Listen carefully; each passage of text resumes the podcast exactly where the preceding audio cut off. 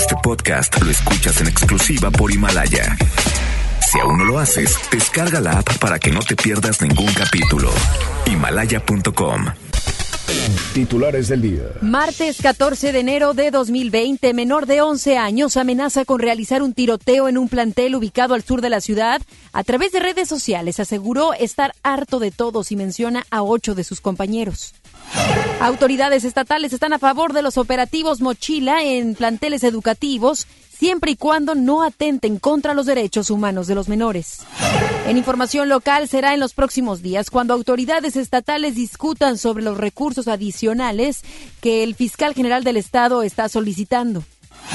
En información nacional, detienen en Torreón al abuelo del menor que asesinó a su maestra y se quitó la vida en el Colegio Cervantes. Lo acusan de homicidio por omisión. Tras no encontrar compradores, avión presidencial regresa a México y será resguardado por la Fuerza Aérea. En respuesta, el presidente Andrés Manuel López Obrador rechaza que haya sido un error mandarlo a Estados Unidos. Tres de la tarde con dos minutos, vamos con Judith Medrano. MBS Noticias Monterrey presenta Las Rutas Alternas. Muy buenas tardes, soy Judith Medrano y este es un reporte de MBS Noticias y Ways. Accidentes. En la avenida Fidel Velázquez, a la altura de Bernardo Reyes, nos reportan un accidente vial. El tráfico llega hasta la avenida Lincoln. Extreme precauciones. Tráfico. En la avenida Pablo González Garza de Guadalajara hasta Jardín de San Jerónimo, el tráfico es lento. En la avenida Aaron Sainz de Rogelio Cantú a Fleteros, la vialidad es densa. Clima. Temperatura actual 25 grados. Amigo automovilista, le invitamos a respetar los señalamientos de alto y la velocidad marcada en los mismos. Que tenga usted una extraordinaria tarde. MBS Noticias Monterrey presentó Las Rutas Alternas. MBS Noticias Monterrey con Ana Gabriela Espinosa. La información presentada de una manera diferente. Iniciamos.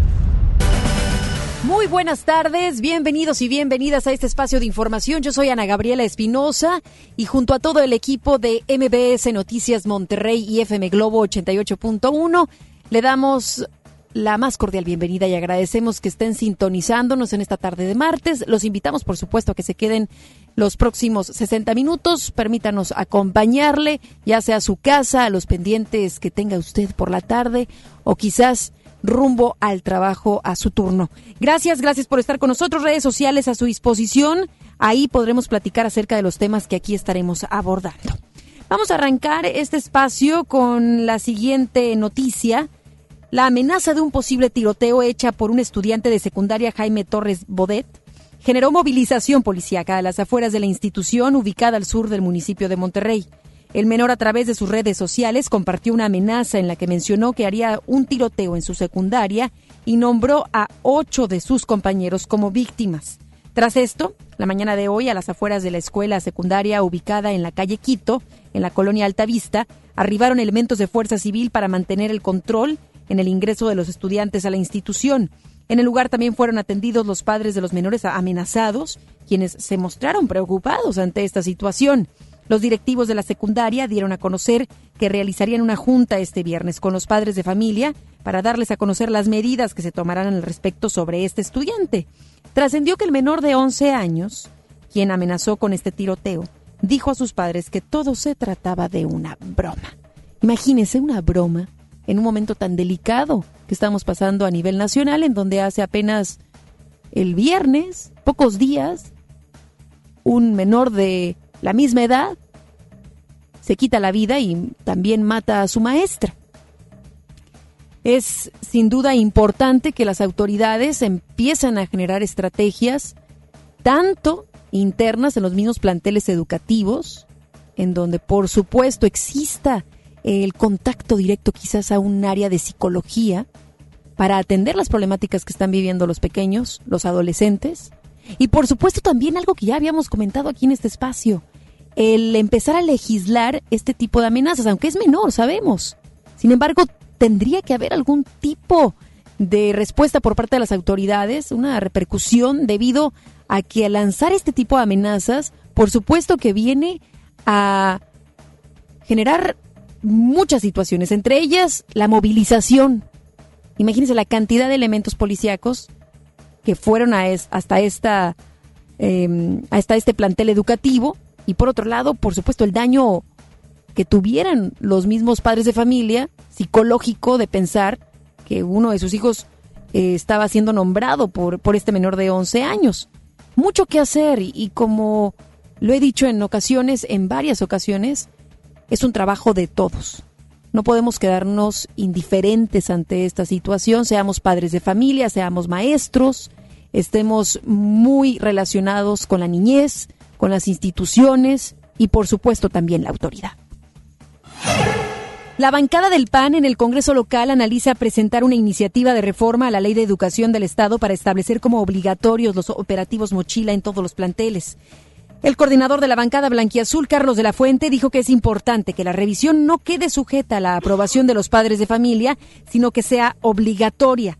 Agregó que lo anterior es menos agresivo para los alumnos que el establecer arcos detectores de metal en los accesos a las escuelas. Por su parte, el diputado federal Víctor Pérez dijo estar a favor de que se tomen las medidas necesarias para evitar este tipo de hechos en planteles educativos. Sin embargo, dijo que más que realizar el operativo mochila en las escuelas, este se debe de realizar desde los hogares y fortalecer los valores de la familia. Creo que el fondo este, es el tema de familiar, aunque suene también así de puertas para adentro, donde en un momento dado eh, un, sistema de gobierno no debe entrar, propiedad privada es un matrimonio o es una forma de unión que, tiene una familia.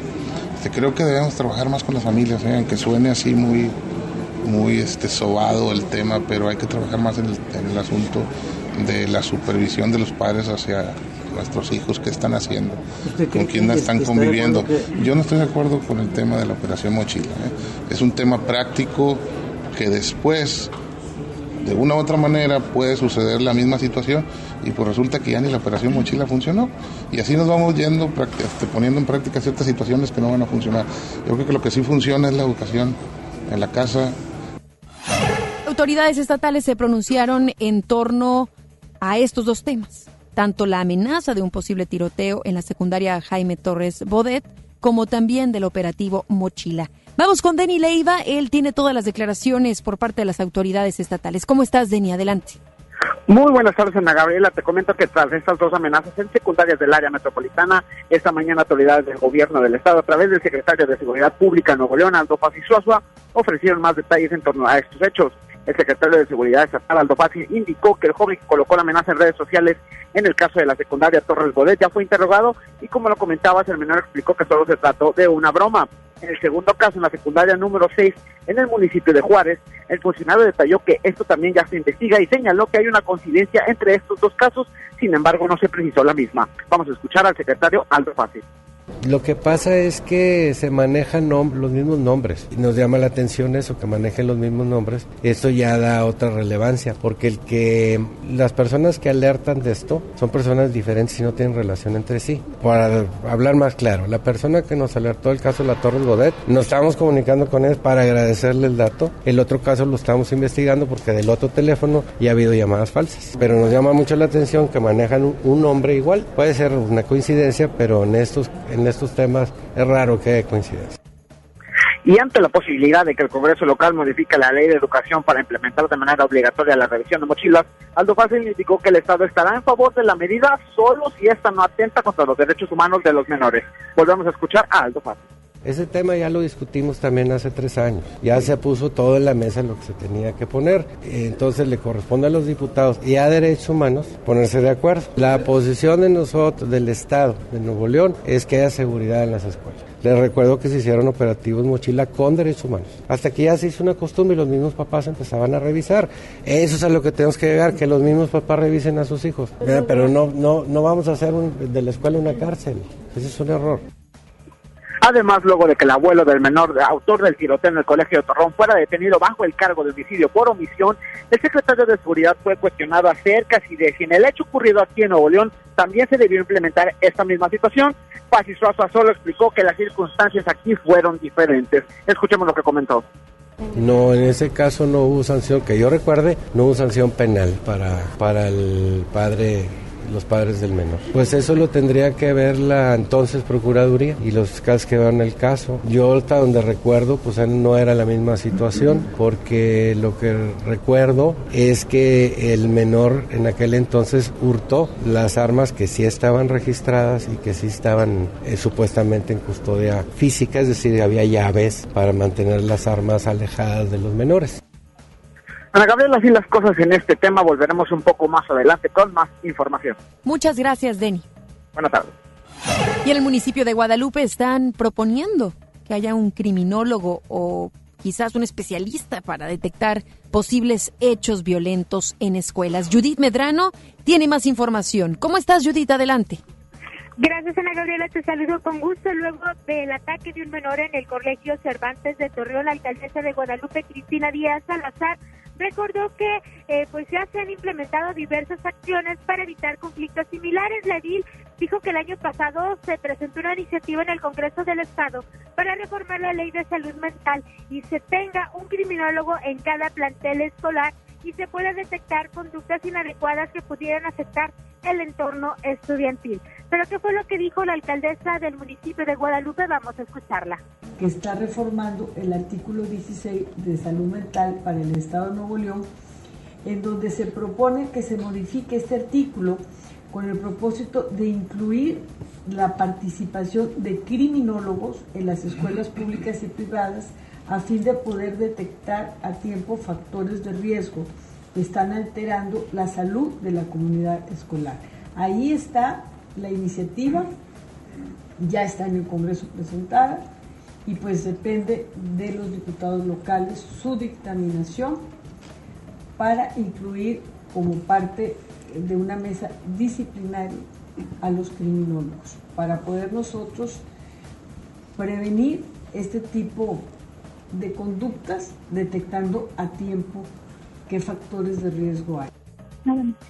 Te comentó Ana Gabriela que Díaz Salazar dijo que en diversas escuelas que se ubican en Guadalupe se han presentado casos de bullying y pleitos en secundarias, además de preparatorias, en donde han dialogado con padres de familia y maestros para llegar a un consenso. Al presentar el sistema de gestión documental, Edil mencionó que se podrán tener cerca de, de 300 mil expedientes y 9 mil documentos en un archivo eh, que ya se puede tener a la mano. Esto es a través de la digitalización con ello se estaría cumpliendo la ley de archivos. Vamos a escuchar de nueva cuenta a la edil del municipio de Guadalupe, Cristina Díaz Salazar. La disponibilidad, la localización expedita, la integridad y la conservación de los documentos existentes. El gobierno municipal está desarrollando instrumentos de control y consulta archivística contando empezando por un software especializado en administración de archivos y con la colaboración de esta empresa especializada Full Service de México, contamos ya con esa plataforma virtual en la cual se va a llevar a cabo el control del archivo municipal. Algunos de los archivos que se podrán encontrar en esta plataforma digital se encuentran los expedientes de catástrofe y permisos diversos, lo que dará además, Ana Gabriela, una mayor transparencia del trabajo que se realiza. También los conocimientos para las próximas administraciones municipales. Ana Gabriela, esta es mi información. Muy buenas tardes. Muy buenas tardes. Gracias, Judith. Buenas tardes.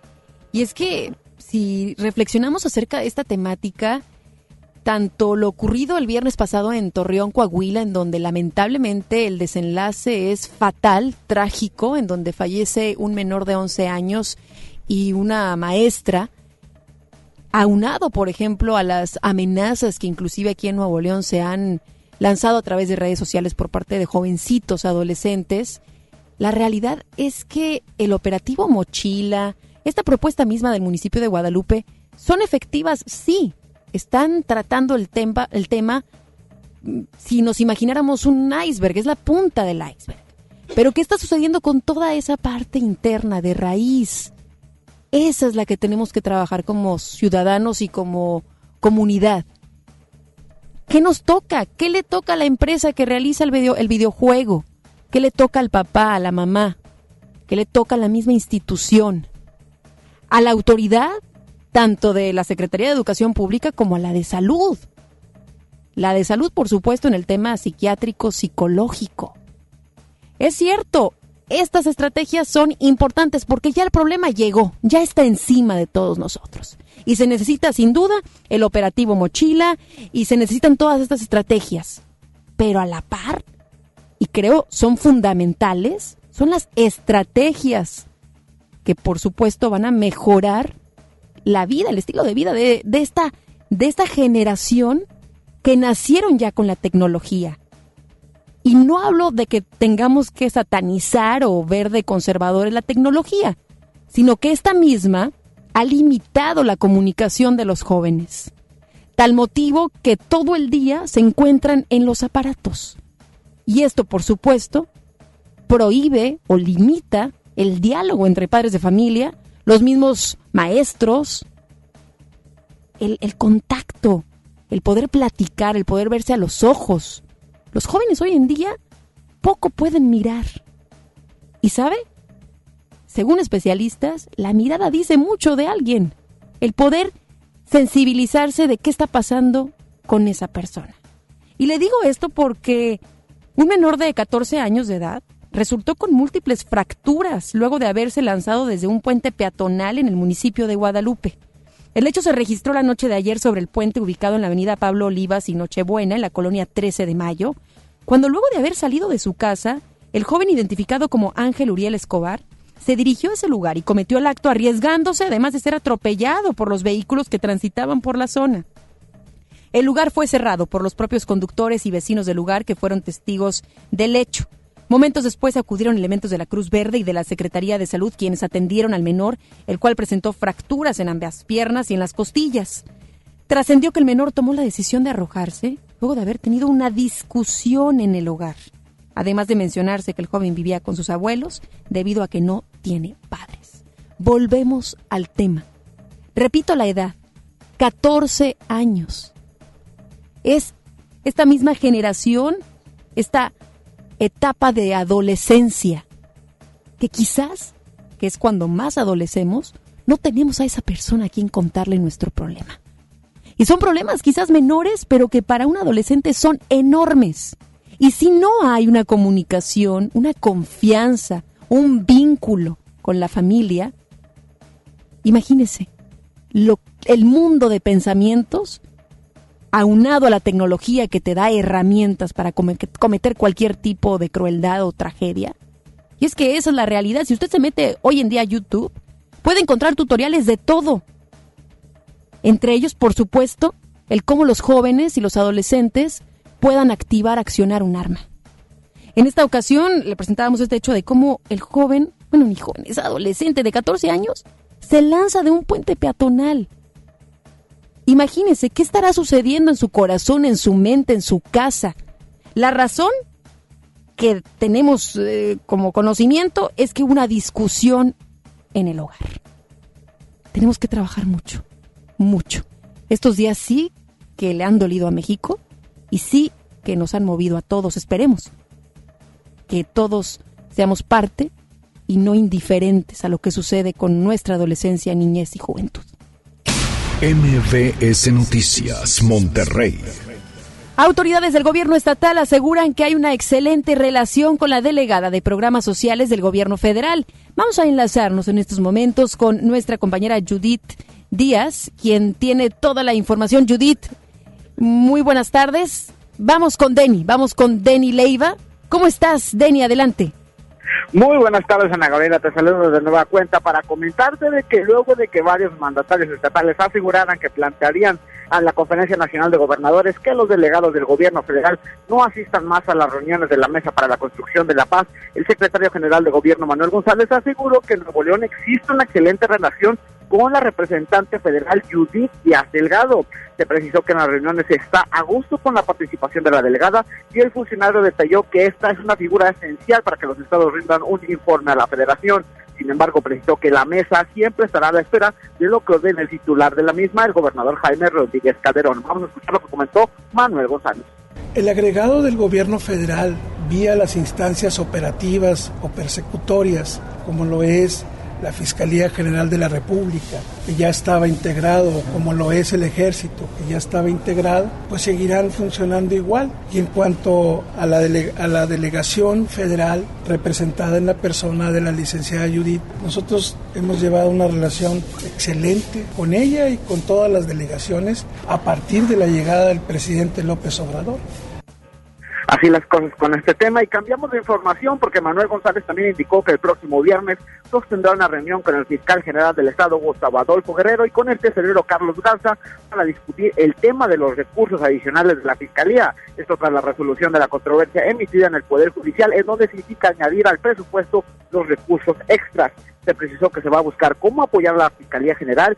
Sin embargo, el funcionario detalló que no hay recursos adicionales, pero se indicó que el Estado tiene otras instancias para presentar recursos legales en caso de no llegar a un acuerdo el próximo día viernes. Podemos escuchar al secretario general de Gobierno.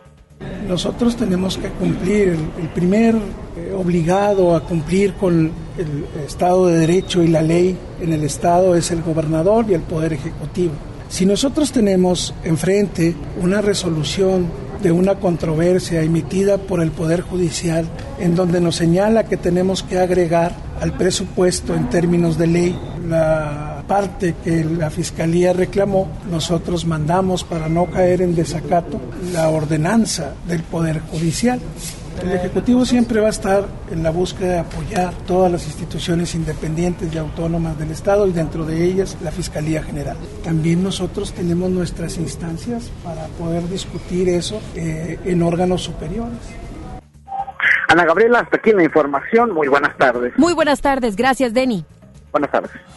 El gobierno del estado, junto con la Secretaría de Educación a través del Colegio de Bachilleres General Mariano Escobedo, dieron inicio al periodo de inscripciones para primer ingreso en los planteles de las preparatorias militarizadas en los municipios de Juárez y Pesquería. Dicho periodo dio inicio el día de ayer y concluirá hasta el viernes 12 de febrero, por lo que los aspirantes interesados deberán contar con la secundaria concluida y tener más de 18 años de edad. El gobierno dio a conocer un número telefónico para todos los interesados y así puedan tener más información. 81 11 80 11 56 y a través del correo covachmilitarizado.gmail.com. El alcalde de Monterrey, Adrián de la Garza Santos, dio inicio a la pavimentación de la calle Washington con el propósito de mejorar la movilidad e incrementar la seguridad de los automovilistas. El edil agregó que dicha pavimentación Abarcará casi 16 metros cuadrados de carpeta asfáltica, además de contar con una inversión que supera los 13 millones de pesos. Y justamente hablando del municipio de Monterrey, autoridades le están dando seguimiento al tema de la tarjeta rosa. Es Giselle Cantú quien tiene los detalles. Buenas tardes, Giselle. Hola, ¿qué tal? Muy buenas tardes, Ana Gabriela. Te informo que un total de 250 mujeres de la colonia 10 de marzo recibieron la tarjeta regia por parte de autoridades del municipio de Monterrey. Te comento que el alcalde Adrián de la Garza Santos supervisó la entrega de este apoyo a través del cual las beneficiadas recibirán mil pesos bimestrales y en caso de requerirse se les brindará atención psicológica y jurídica. De la Garza Santos detalló que se han entregado 10 mil tarjetas y la meta es llegar a las 20 mil. Dijo que se evaluará dicho programa para determinar si se amplía. Escuchemos lo que nos comentó al respecto. Un programa que ha ayudado mucho a cierto sector de, mujeres de Monterrey, eh, no nada más económicamente como lo comentaba hace algún momento, sino también con la posibilidad de tener algún acceso a, poder emprender algún negocio que les permita también sustentar eh, su forma de vida, su, patrimonio familiar eh, y también obviamente el apoyo jurídico y psicológico que ofrece este programa. Vamos a seguirlo haciendo, creemos que es un programa que, ha ayudado eh, mucho en el desarrollo social y armónico de muchas de las colonias de Monterrey y por eso vamos a seguir fortaleciendo este programa. El presidente municipal comentó que la Secretaría de Desarrollo Social y Desarrollo Económico se vinculan para conocer el impacto que tiene la tarjeta regia en las ciudadanas que han sido acreedoras. Escuchemos de nueva cuenta al alcalde Adrián de la Garza Santos. En esta primera etapa, eh, lo que nosotros planteamos en su momento es eh, la, cantidad de mujeres que pudimos o que podemos eh, evaluar y, una vez que tengamos hecho este, esta, esta primera etapa, ver si, si tenemos que llegar a más puntos vulnerables o estamos bien ahí. El edil manifestó que esta es una acción que reconoce a las mujeres de Monterrey en condiciones económicas vulnerables y que necesitan de un apoyo para continuar e incluso emprender un negocio. Ana Gabriela, hasta aquí la información. Muy buenas tardes. Muy buenas tardes. Gracias, Giselle. Buenas tardes. Ahí mismo en el municipio de Monterrey le estábamos compartiendo hace unos momentos acerca de los proyectos que se llevan a cabo en cuanto a la pavimentación. Corrigiendo el dato, son 16 mil metros cuadrados de carpeta asfáltica, además de contar con una inversión que supera los 13 millones de pesos. Vamos con más detalles. El municipio de Santa Catarina implementó el programa Dando y Dando, Santa Catarina Reciclando, como forma de incentivar a los ciudadanos a cumplir con el pago de su predial, así como promover la cultura ecológica. El ayuntamiento permitirá por cuarto año consecutivo que las personas acudan a módulos instalados en las colonias donde entregarán su material para que sea pesado y así se determine el monto que se bonificará a su cuenta predial. Las unidades móviles de tesorería e incluso en la propia tesorería municipal recibirán envases de PET, latas de aluminio, papel o cartón, así como baterías de carro. Cabe agregar que durante el mes de enero se dará un 15% de descuento a aquellos que cumplan con el pago y un seguro contra incendio por un monto de hasta 100 mil pesos. El Partido Acción Nacional en el Estado buscará candidatos entre la ciudadanía para los cargos que se disputarán en Nuevo León en 2021, entre los que está la gubernatura. La Comisión Permanente del Partido en el Estado aprobó anoche autorizar al dirigente estatal Mauro Guerra a llevar a cabo consultas con universidades, organizaciones de la sociedad civil y cámaras empresariales para solicitar propuestas de posibles candidatos externos al partido para el próximo proceso electoral. Guerra Villarreal señaló que después se analizaría de qué manera se darían estas posibles candidaturas, a qué cargos y el cómo se llevaría a, eh, cabo. Cabe mencionar que en los pasados procesos electorales de 2015 y 2018, la mayoría de los candidatos del PAN, definidos mediante procesos internos y a través de designaciones, fueron militantes del partido. Ante esto, el diputado federal panista Víctor Pérez Díaz negó que abrir este proceso para que cualquier persona pueda ser candidato se deba a la falta de cuadros o personajes que puedan contender para ocupar algún cargo de elección popular. En el PAN hay suficientemente, eh, un abanico suficiente de opciones pero nosotros hemos querido también revisar en el, en, la, entre la ciudadanía y hacer un ejercicio de apertura. Claro que no, existen los suficientes perfiles, existen muchos. Más adelante, en MBS Noticias, Monterrey. Unidad de Inteligencia Financiera manda congelar cuentas de menor que cometió un ataque en el Colegio Cervantes del abuelo. Precisamente manda congelar las cuentas del abuelo del menor que cometió un ataque en el Colegio Cervantes. Tras no encontrar compradores, avión presidencial regresa a México y será resguardado por la Fuerza Aérea. Regresamos después del corte a MBS Noticias Monterrey con Ana Gabriela Espinosa. Mi INE está hecha de participación. Somos millones de personas quienes todos los días cuidamos la democracia. Está hecha de nuestra responsabilidad. Todas y todos hemos construido un padrón electoral más confiable. Mi INE está hecha de seguridad. Mis datos están protegidos y solo yo decido con quién los comparto. Si cambiaste de domicilio, avísale al INE y ayuda a mantener actualizado el padrón electoral. Mi INE es lo que soy. Yo me identifico con la democracia. Contamos todas, contamos todos. INE. Ven a los martes y miércoles del campo de Soriana Hiper y Super. Lleva las manzanas red o golden a granel a solo 19.80 el kilo y el plátano o limón con semilla a solo 8.80 el kilo. Martes y miércoles del campo de Soriana Hiper y Super. Hasta enero 15. Aplican restricciones. ¿Quieres ser un locutor profesional? Inscríbete a nuestro diplomado en locución en el Centro de Capacitación MBS, impartido por expertos en la comunicación, en el que aprenderás a utilizar tu voz como instrumento creativo comercial y radiofónico. No te lo puedes perder. Pregunta por nuestras promociones llamando al 11000733 o ingresa a www.centrombs.com. Revive las canciones que marcaron a toda una generación.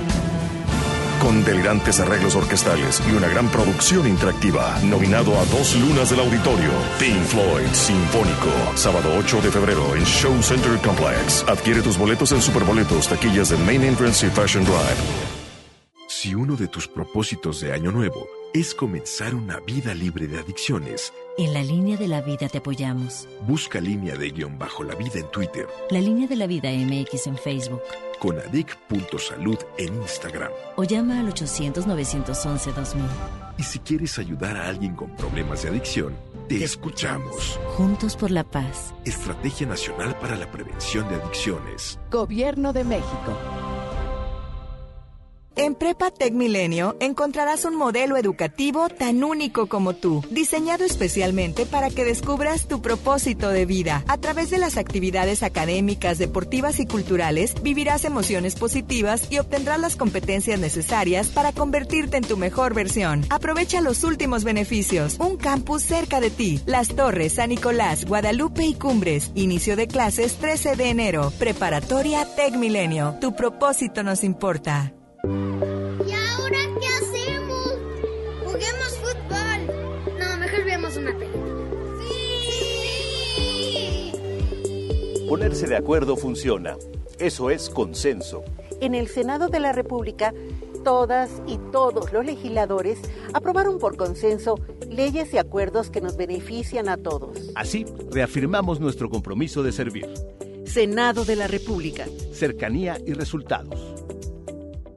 Hoy en City Club, 10% de descuento en los mejores productos. Elígelos y combínalos como tú quieras. Cómpralos de 10 en 10. Además, 2% en dinero electrónico en tus compras mayores a 1,500 pesos en productos participantes. Todos los días, todos los socios participan. City Club. Vigencia 14 y 15 de enero. Consulta restricciones y artículos participantes. Regresamos con más información. MBS Noticias Monterrey con Ana Gabriela Espinosa. Información nacional. El fiscal general de Coahuila, Gerardo Márquez Guevara, informó que el abuelo del niño que disparó dentro del Colegio Cervantes en Torreón fue detenido ayer por la noche por el delito de homicidio por omisión de la maestra María Azaf Medina y de su nieto. Aunado a esto, el gobernador de Coahuila, Miguel Ángel Riquelme, aseguró que el abuelo, identificado como José Ángel, no tenía los permisos necesarios para tener ninguna de las dos armas utilizadas por su nieto en el ataque. En este sentido, en entrevista con nuestro compañero Luis Cárdenas para la primera emisión de MBS Noticias, Márquez Guevara detalló que por esta forma de coparticipación, el abuelo del ahora Oxiso podría pasar en prisión de 18 a 35 años. Eh, se le inicia el término constitucional para que pueda asumir su defensa y estaremos en condiciones de eh, hacer precisiones una vez que se lleve a cabo la audiencia de vinculación a proceso. Hoy apenas será la audiencia para formular la imputación y, lo, y, la, y la estrategia que él decida seguir. Eh, ¿Podría enfrentarse a una pena de cuántos años, fiscal? Pues estamos hablando de esta forma de coparticipación de 18 a 35 años de prisión. E insisto, eso está eh, en calidad de inocente. Hay que recordar que la presunción de inocencia priva durante todo el proceso. Por cierto, la unidad de inteligencia financiera ordenó que se congelen las cuentas del abuelo del menor que cometió este ataque. En cuanto tengamos más información de este hecho que poco a poco ha surgido, le estaremos informando aquí a través de nuestros espacios de MBS Noticias Monterrey. Vamos a cambiar de tema. El presidente de México aseguró que para diciembre de este año se verán cambios en materia de seguridad. Es Rocío Méndez desde la Ciudad de México quien nos tiene todos los detalles. Rocío, vamos contigo. Muy buenas tardes. Adelante. Efectivamente, Ana Gabriela, gracias. Muy buenas tardes. Ante la falta de compradores, regresa de Victorville, California, donde costó unos 30 millones mantenerlo, a México. El avión presidencial TP-01 María Morelos y Pavón informó el presidente Andrés Manuel López Obrador. Son todas las opciones. O sea, se vende o se vende en partes. En el caso de que se vendiera en partes y que los socios decidieran que se los eh, operara la Fuerza Aérea, habría esa posibilidad. Y que ellos pagaran el servicio de estacionamiento en el hangar, ya sea en Santa Lucía o donde se decida, hay espacio. Y desde luego el pago de pilotos, de personal, combustible, mantenimiento a la Fuerza Aérea. El valor actual del avión presidencial es de 130 millones de dólares, informó el titular de Banobras, Jorge Mendoza. Se compró en 2012 por parte de Banobras. Después Banobras arrenda el avión al gobierno federal, a la Sedena y a la Secretaría de Hacienda. Este avión costó 218 millones de dólares, que es equivalente a alrededor de 2.900 millones de pesos. Al cierre de 2019 se ha gastado ya en el pago de deuda más intereses 1.833 millones de pesos y todavía existe un remanente de pago de 2020 a 2027 de 2.724 millones de pesos. Si llegamos a vender la aeronave al precio de avalúo es suficiente para pagar el saldo que tiene el gobierno federal con manobras. Asimismo, al plantear los principales retos de su gobierno, el presidente López Obrador destacó brevemente que la seguridad pública es uno de los principales desafíos de su gobierno. El primer mandatario solo confió que para el primero de diciembre vamos a empezar a ver buenos resultados en la materia. Es el reporte al momento. Muchísimas gracias a nuestra compañera Rocío. Vamos a pasar a más temáticas. El titular de la Secretaría de Seguridad y Protección Ciudadana, Alfonso Durazo, se reunió con los integrantes de la Comisión Ejecutiva de Seguridad y Justicia de la Conferencia Nacional de Gobernadores e informó que llegó con ellos a un acuerdo sobre las mesas de seguridad estatales. Durante el encuentro, Durazo destacó la importancia de reforzar ese proyecto y enfatizó el interés del gobierno federal de convertir a las mesas estatales en los ejes operativos de la estrategia de seguridad. Comentó que cada mesa tiene sus particularidades, sin embargo dijo que platicará con cada gobernador para su buen manejo. El senador del PAN, Damián Cepeda, dijo que el gobernador de Baja California, Jaime Bonilla, debe disculpas públicas a los integrantes del sector empresarial de quienes dijo están chillando más que un puerco atorado en un cerco. Esas fueron sus palabras. Cuando reclaman seguridad y servicios a los ejecutivos locales. Cepeda señaló que la confrontación entre actores políticos y económicos no deben escalar y agregó que Bonilla está reproduciendo actitudes despectivas y autoritarias que se generan desde la presidencia de la República. Yo creo que si mi llamado de entrada es a que no suceda ya, debe haber una disculpa, ¿no? Creo yo, ojalá no se escale más. Yo no sería de la idea de estar escalando esos temas, pero sí mi mensaje es que esto pasa por un ejemplo nacional. Qué mal que el gobernador esté copiando esto malo, que copie lo bueno y que no suceda más. La secretaria de Relaciones Exteriores confirmó una reunión el próximo jueves entre el fiscal general de Estados Unidos, William Barr, y el canciller Marcelo Ebrard para dar seguimiento al encuentro que se realizó en diciembre del año pasado. Ebrard adelantó que durante la visita de Barr se seguirán atendiendo temas bilaterales. Cabe destacar que durante la reunión del pasado diciembre, ambos países acordaron fortalecer al Grupo de Alto Nivel de Seguridad México-Estados Unidos con el objetivo de combatir la delincuencia organizada y al crimen que opera de forma transfronteriza. La Secretaría de la Función Pública destituyó e inhabilitó por 10 años al administrador del proyecto de desarrollo y gerente de en Pemex Exploración y Producción, Ayatzil Tekel, a quien le acreditaron omisiones en sus declaraciones patrimoniales de 2014 y 2017. De acuerdo con la dependencia, la sanción derivó de las auditorías, investigaciones y procedimientos iniciados desde enero de 2019 a través de las cuales se acreditó que el servidor público omitió declarar cuentas bancarias a nombre de dos dependientes económicos. Cabe mencionar que en 2013 Tekel fue señalado por la Auditoría Superior de la Federación como firmante de contratos con instituciones de educación superior y empresas vinculadas a la estafa maestra en Pemex.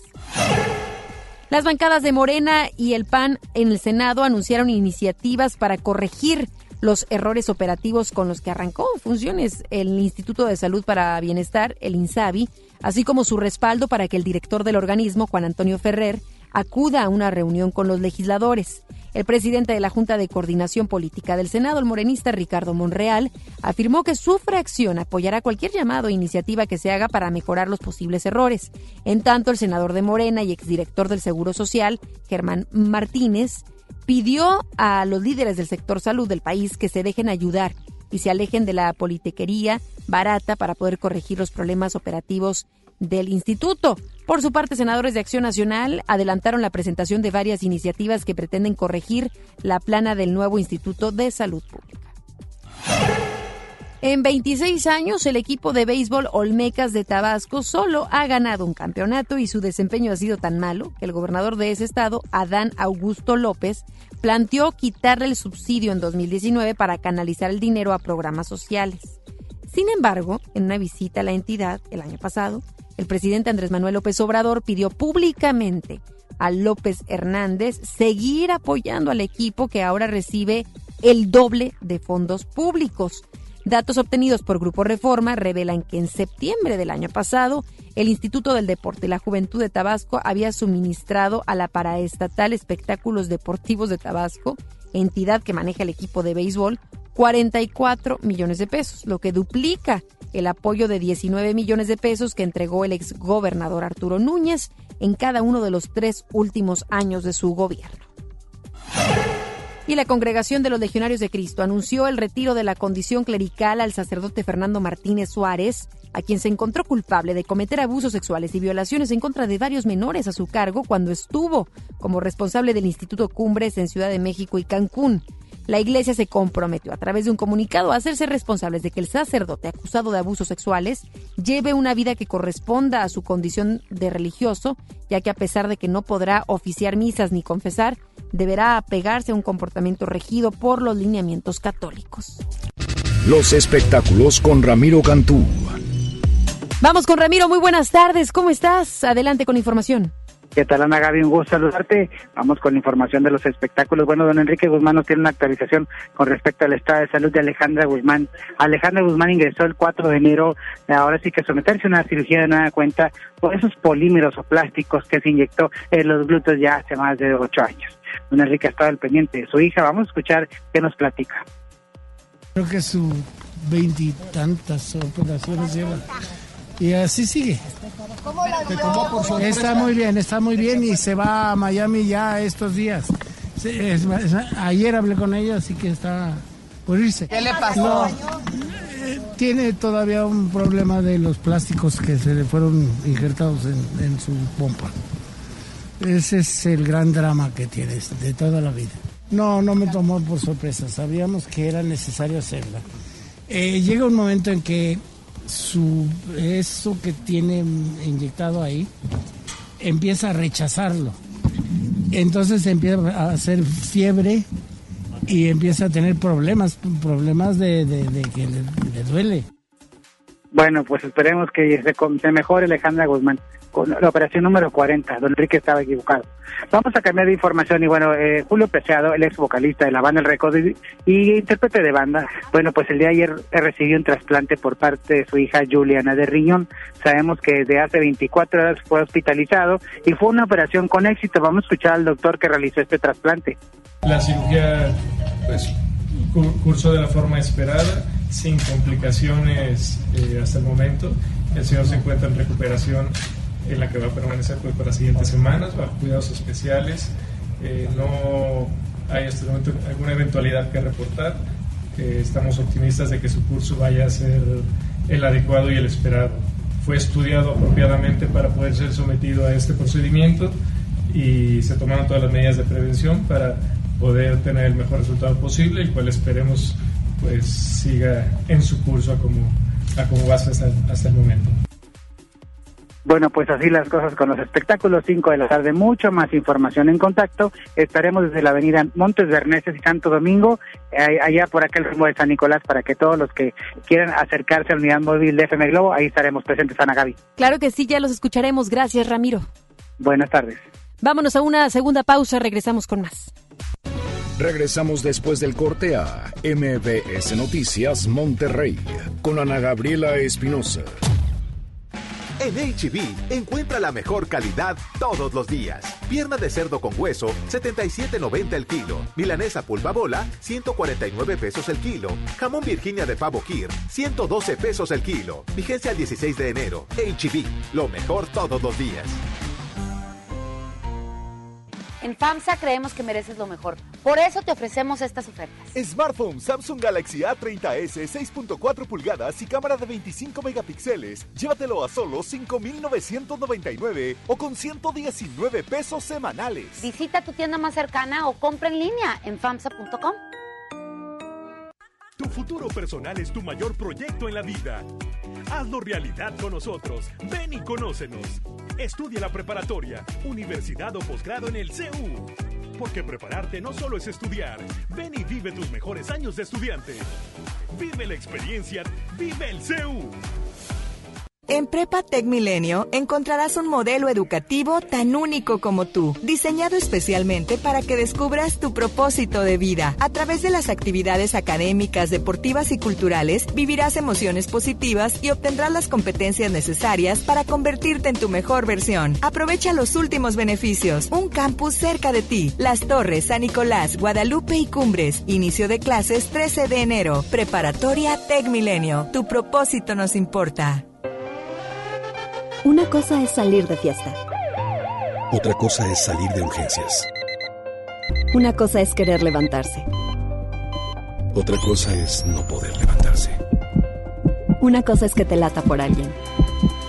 Otra cosa es morir por nada. Las drogas te llevan al peor lugar. Hay otro camino. Te ayudamos a encontrarlo. 800-911-2000. Escuchemos primero. Estrategia Nacional para la Prevención de las Adicciones. Secretaría de Gobernación. Gobierno de México. La transformación del Poder Judicial de la Federación va en serio. Cero tolerancia a la corrupción y medidas concretas contra el nepotismo. Hoy se ratifica a jueces y juezas que demuestren capacidad y honestidad. En favor de la paridad de género, por primera vez se celebraron concursos exclusivos para juezas y magistradas. Avanzamos en el respeto a los derechos humanos de todas y de todos, sin importar condición o circunstancias. Trabajamos por un poder judicial más sensible y cercano a la gente. Consejo de la Judicatura Federal. El poder de la justicia. Hoy en City Club 10 por 10. 10% de descuento en los mejores productos. Elígelos y combínalos como tú quieras. Cómpralos de 10 en 10. Además, compra uno y llévate el segundo a mitad de precio en artículos de limpieza Ariel, Hace, Salvo, Member Choice y más. City Club. Vigencia 14 y 15 de enero. Consulta restricciones y artículos participantes. Usted escucha MBS Noticias Monterrey con Ana Gabriela Espinosa. Información internacional. El jefe del Cuerpo de Justicia de Irán, Seyed Ebrahim, anunció ayer que llevarán a una corte internacional al presidente de Estados Unidos, Donald Trump, por haber ordenado el asesinato del jefe del cuerpo de élite de las guardias de la Revolución Islámica, Qasem Soleimani. De acuerdo con un medio iraní, la demanda será llevada de manera conjunta por la Agencia de Derechos Humanos, la Cancillería de Irán y otras oficinas del gobierno del país islámico con el objetivo de que Trump rinda cuenta por sus actos. El presidente de Estados Unidos, Donald Trump, defendió ayer el bombardeo norteamericano en el que murió el general iraní Qasem Soleimani y aseguró que realmente no importa si suponía una amenaza inminente para el país. A través de su cuenta de Twitter dijo que los medios de noticias falsas y sus socios demócratas trabajan duro para determinar si el futuro del ataque del terrorista Soleimani era inminente o no. Trump agregó que lo anterior realmente no importa debido a su horrible pasado.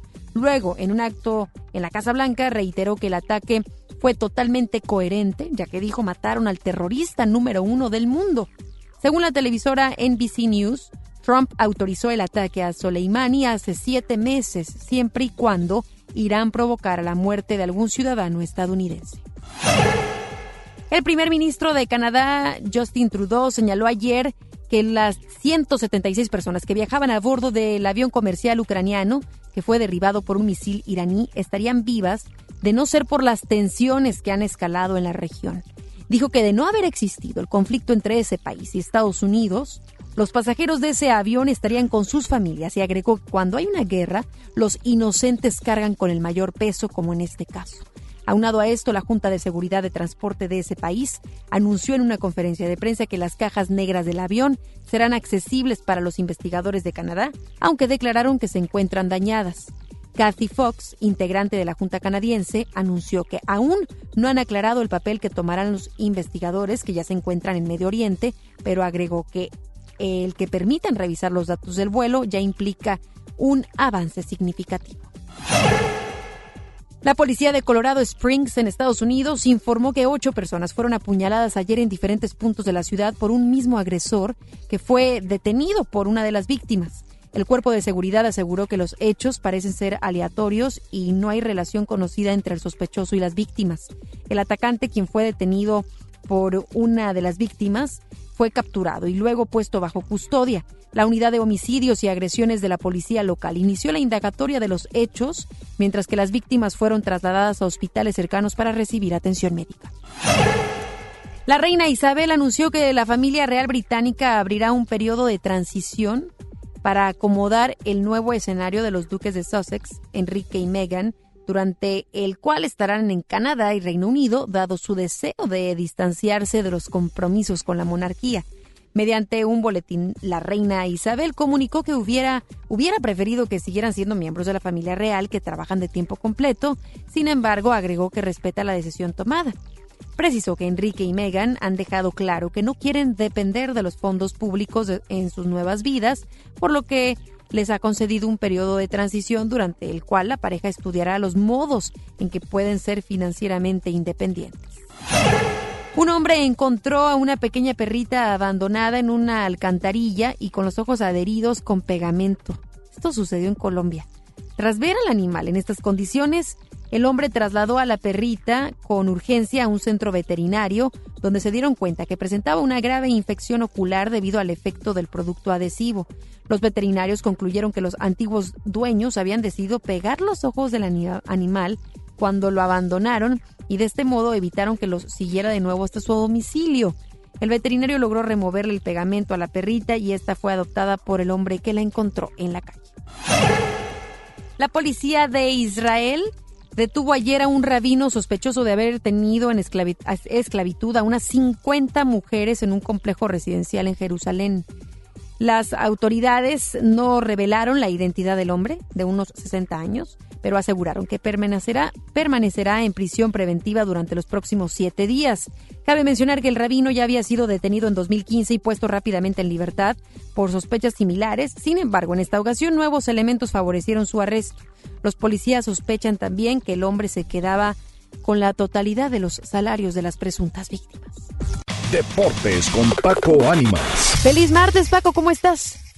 Contento de estar en esta tarde en FM Globo 88.1 y contento de que el fútbol continúa en, en avance. Y es que ayer regresaron eh, tanto Tigres como Rayadas Femenil al, a la cancha eh, eh, pues de la Liga MX después del descanso que les dieron por el haber jugado la final. Las campeonas estrenaron su corona al derrotar al equipo de Pachuca dos goles a uno en la cancha del estadio de las Rayadas del Monterrey. Mientras tanto, Tigres en un partido complicado terminó por sacar el triunfo 1 por 0 al, en la cancha de León, allá en el estadio No Camp. Así que son las noticias en el fútbol femenil. Por otra parte, en el fútbol varonil ya reportaron los rayados desde el día domingo, lo platicábamos ayer aquí en eh, Noticias MBS, pero hoy habló el turco Mohamed. Escuchemos qué dice Mohamed de cara al arranque del torneo para los rayados en esta jornada 2. No, lo que quiero yo no, lo que quiero la institución, eh, que siempre buscar lo máximo no relajarse y seguir buscando la excelencia para, para seguir ganando campeonatos.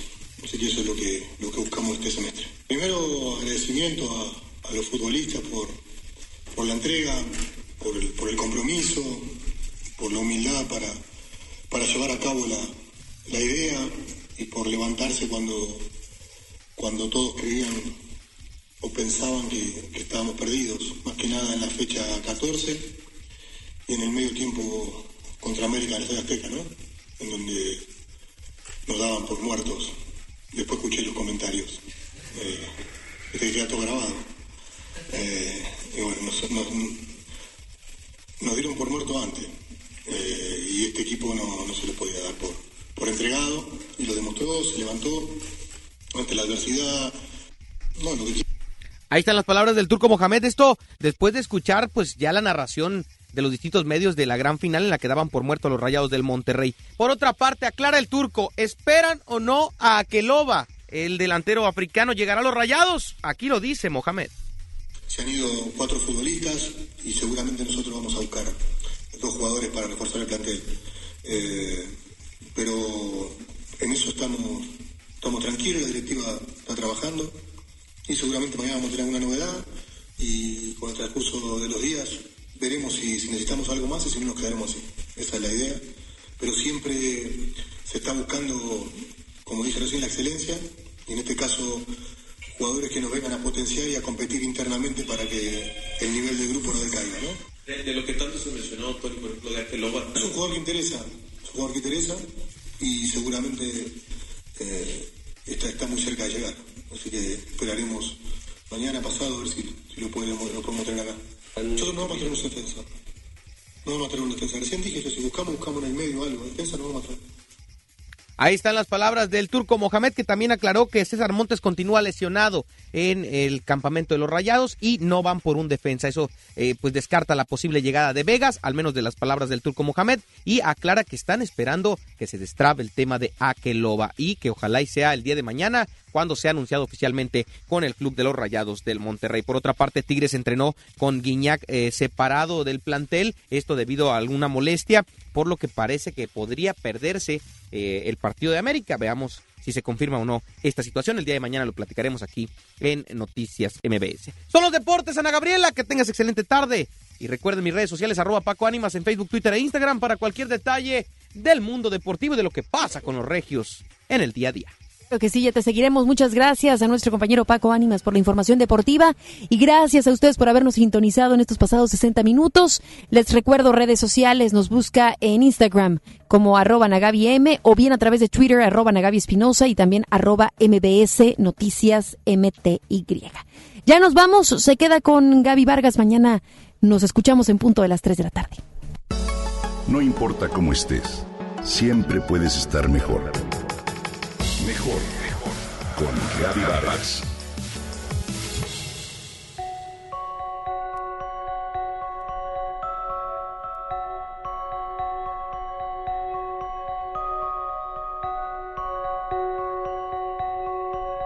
Mi hijo es vegano, va a una escuela de desapego, no ve la televisión y no lo dejo que juegue a los superhéroes. Me dice Brenda, una orgullosa madre que desde antes de ser madre se instruyó para conocer los pros y contras de cualquier situación que se le presentara con su futuro hijo. ¿Qué lees? pregunta su hijo azorado. Un libro para ser mejor mamá, le contesta. El pequeño de ocho años pregunta entonces, ¿y para qué quieres ser mejor mamá? A lo que ella rezonga de inmediato, pues para educarte mejor. ¿Será cierto? Me quedo con ese pensamiento a lo largo del día. Esta historia puede repetirse una y otra vez actualmente. Hoy los papás experimentan una suerte de necesidad de profesionalizarse que antes no ocurría. Buscan grupos de apoyo, libros, información por Internet y más. La bibliografía es su principal objetivo. Y ciertamente no creo que el hecho en sí sea motivo de crítica, pero estoy segura de que ello les lleva a una actitud de exigencia hacia ellos mismos, de ansiedad e incluso de frustración terminan por agobiarse frente a una paternidad o maternidad que los angustia y terminan por no disfrutarla. En realidad, como dicen los expertos hoy en día, la maternidad o la paternidad se nos ha ido de las manos. Hoy los papás pretenden ser tan perfectos, alejarlos de los dulces, incluir en su alimentación más frutas y verduras, menos alimentos procesados y eliminar el azúcar incluso en cualquier fiesta infantil. Y claro, tanta perfección crea ansiedad y al darse cuenta que no pueden tener control sobre todo, se origina un fracaso paterno con la subsecuente frustración del pequeño en cuestión. Con esta profesionalización, entre comillas, los papás optan por sobredosificar de información a los hijos y terminan por arrebatarles experiencias y sentimientos que son necesarios para su desarrollo.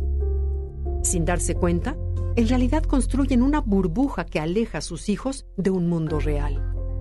Muchos papás modernos carecen de ese colchón de sentido común que les permite descansar y viven con una neurosis permanente, comenta Gregorio Luri, autor de Mejor Educados, el arte de educar con sentido común. El autor del libro afirma también que lo principal en la educación de los niños es predicar con el ejemplo y que ello implica, claro, tiempo de calidad con los hijos.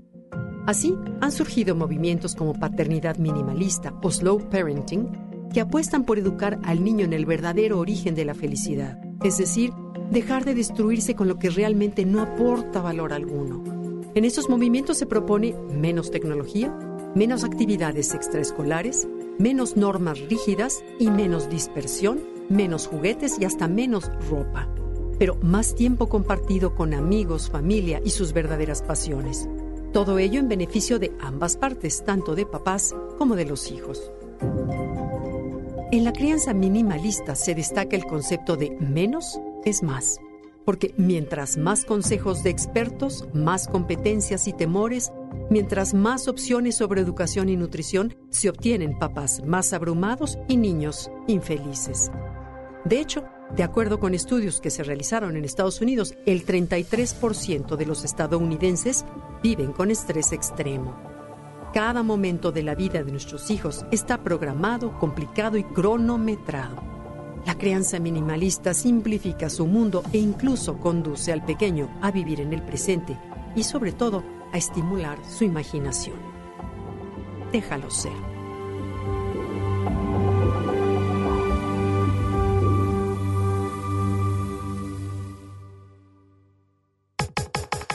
Comenta y comparte a través de Twitter. Gaby-Vargas. Gaby-Vargas. No importa cómo estés, siempre puedes estar mejor. Mejor, mejor. Con Gaby Vargas. Esto fue MBS Noticias Monterrey con Ana Gabriela Espinosa. Lo esperamos en la próxima emisión o antes si la noticia lo requiere. Este podcast lo escuchas en exclusiva por Himalaya. Si aún no lo haces, descarga la app para que no te pierdas ningún capítulo. Himalaya.com